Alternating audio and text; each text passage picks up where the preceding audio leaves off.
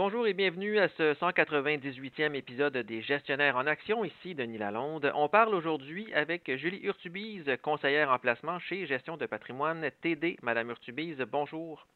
Bonjour, M. Lalonde. On parle aujourd'hui de REER, de CELI, de FER, de CELIAP, parce qu'on est en pleine saison des REER. la date limite cette année pour cotiser est le 29 février. Quels sont les éléments à surveiller cette année si on veut obtenir le maximum du REER selon vous? En premier lieu, on peut regarder sur notre avis de cotisation le plafond de contribution REER. Si vous n'avez pas la version papier, vous pouvez aller sur le site de l'ARC. Celui-ci va vous donner tous les détails. Si vous n'avez pas cotisé le maximum à chaque année, les sommes non utilisées sont cumulatives. Euh, ça peut être une bonne façon de maximiser l'utilisation de ce régime. Le calcul est basé sur 18% de votre salaire jusqu'à un maximum de 30 780 pour 2023. En 2024, il sera de 31 560. Aussi, les contributions faites auprès de votre employeur sont aussi des éléments à prendre en considération. Celles-ci font partie du calcul du montant auquel vous avez droit. Donc, vous devez vous assurer de ne pas surcontribuer, sinon les pénalités peuvent être lourdes, 1% par mois, sur le montant excédentaire par plus de 2 000. Donc, le 2 000, c'est euh, la cotisation excédentaire maximale à vie sans pénalité. Pour revenir à la date limite dont vous avez mentionné, c'est pour avoir une réduction sur le revenu de l'année précédente, soit en 2023.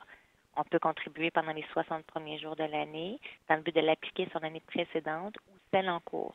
il est important de noter qu'on peut contribuer à nos REER tout au long de l'année, pas juste pendant les 60 premiers jours.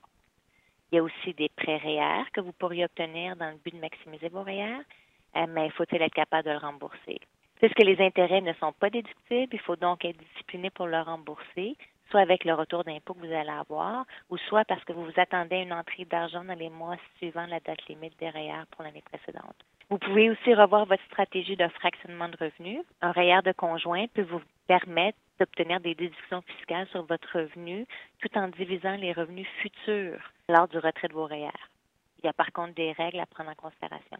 Là, maintenant, quand on parle de placement, il est important de mettre les revenus américains dans un REER plutôt que votre CELI, parce que le REER et le FER font partie de la convention fiscale entre les États-Unis et le Canada, donc bénéficient d'une exonération d'impôt. Le rendement de votre REER sont à l'abri de l'impôt. Vous pouvez profiter de plusieurs véhicules de placement sans avoir une facture fiscale salée. Les montants sont imposés seulement lors du retrait. On a parfois des questions d'auditeurs ou de lecteurs qui nous demandent à partir de quel montant en salaire le REER est plus avantageux que le CELI. Est-ce qu'il y a une réponse unique à cette question-là? La vraie question qu'on doit se poser, c'est vraiment savoir quels sont nos projets à court, moyen et long terme. S'il va être nécessaire de décaisser vos REER à court terme pour avoir accès à cet argent-là, ben, peut-être aussi bien le mettre dans votre CELI. Si l'objectif est d'épargner en vue de la retraite, à ce moment-là, REER est plus avantageux. C'est vraiment du cas par cas. La règle de base est sur un salaire de plus de 50 000, le REER est plus avantageux que le CELI pour bénéficier de la réduction du revenu. Par contre, même si les gens gagnent moins que 50 000, la réduction du revenu peut être importante dans le calcul de certaines allocations non imposables, comme les allocations familiales parce que celles-ci sont calculées sur le revenu net. Donc, pour ce scénario-là, le REER est une bonne considération. Aussi, s'il y a un projet d'achat de maison ou d'un retour aux études, même si le revenu est moins que 50 000, le REER devient alors très intéressant puisque vous pouvez profiter du régime d'accès à la propriété, le RAP, ou du régime d'encouragement à l'éducation permanente. Les retraits sont à ce moment-là non imposables, mais devront être remboursés au fil des ans mais vous bénéficiez d'un retour d'impôt lorsque vous faites votre contribution. Ça, c'est si on compare le REER au CELI conventionnel. Mais là, il y a aussi le CELIA pour accès à la première propriété. Vous pouvez maintenant combiner les deux, le RAP et le CELIA, pour l'achat d'une première propriété. Et si on parle maintenant du fonds enregistré de revenus de retraite, donc le FER, la date limite euh, est au 31 décembre pour ceux et celles qui auront 71 ans cette année. Donc, elles vont devoir transférer leur REER dans un FER d'ici le 31 décembre. Mais est-ce que c'est bon de s'en occuper dès à présent? Pour votre tranquillité d'esprit, vous pouvez faire le transfert de vos placements de votre REER à un FER à n'importe quel moment pendant l'année de vos 71 ans, pas nécessairement attendre jusqu'au 31 décembre. Le premier versement obligatoire se fera l'année suivante, soit à vos 72 ans. Si votre partenaire est plus jeune que vous, vous pouvez mettre l'âge de cette personne pour le calcul du retrait et sera alors moins élevé. Aussi, avant le transfert de vos actifs dans un FER, vous pouvez faire votre dernière contribution REER si vous avez encore des contributions non utilisées. Après l'ouverture du, du, du FER, il y a aussi la possibilité de faire des cotisations dans le REER de conjoint de votre partenaire si cette personne-là n'a pas atteint l'âge de 71 ans et que vous avez encore des cotisations non utilisées. Cette contribution-là va s'appliquer contre vos revenus. Maintenant, en prévision du premier versement, certaines personnes voudront revoir leur stratégie. Alors, si on attend la fin de l'année, il pourrait y avoir des contraintes de temps avec vos experts.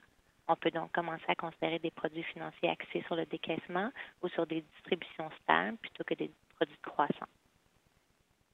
Et quelles sont les meilleures stratégies à mettre en place pour développer de bonnes habitudes d'épargne quand on parle de REER ou de CELI ou même de CELIAP? C'est de faire des contributions systématiques à une fréquence régulière tout au long de l'année. C'est plus facile à budgéter. Si on attend au mois de février pour faire une grosse contribution, on risque de ne pas avoir les sous, puis on va peut-être devoir emprunter pour le faire. Il faut donc changer sa perception face à l'épargne. Ce n'est pas quelque chose qui nous est enlevé, mais plutôt une façon de se payer pour en profiter plus tard. Se payer en premier, ça peut être aussi peu que 25 par semaine, mais plus on débute tôt, plus on aura la chance de voir notre épargne faire de l'argent avec notre argent. Il y a une autre façon aussi de contribuer systématiquement, c'est avec votre employeur si lui offre un REER collectif.